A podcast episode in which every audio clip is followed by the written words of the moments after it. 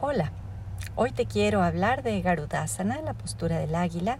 Es una postura, un asana que requiere equilibrio de la parte derecha con la parte izquierda. Nos invita a encontrar ese balance entre los dos lados y lo hacemos a partir de la conciencia de la línea media del cuerpo.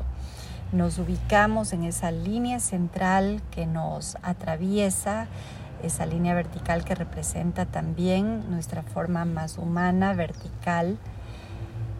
Y mm, nuestra mirada está enfocada al frente y al mismo tiempo abriendo el campo de visión hacia los dos lados, de tal manera que también la musculatura de los glóbulos oculares em, trabaja de una manera intensa creando también un equilibrio en la vista, en el ojo derecho y en el izquierdo.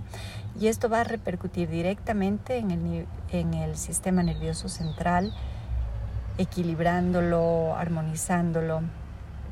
Se puede hacer la postura con apoyo en la pared para que esto no le robe atención a la gente y pueda realmente observar los efectos que esto va teniendo en su mente y en su cuerpo. Puedes comenzar haciendo un minuto por cada lado y luego se puede aumentar el tiempo. Lo importante es entrar en estas posturas de una manera firme y suave, es decir, sin tensión en el asana. Buena suerte.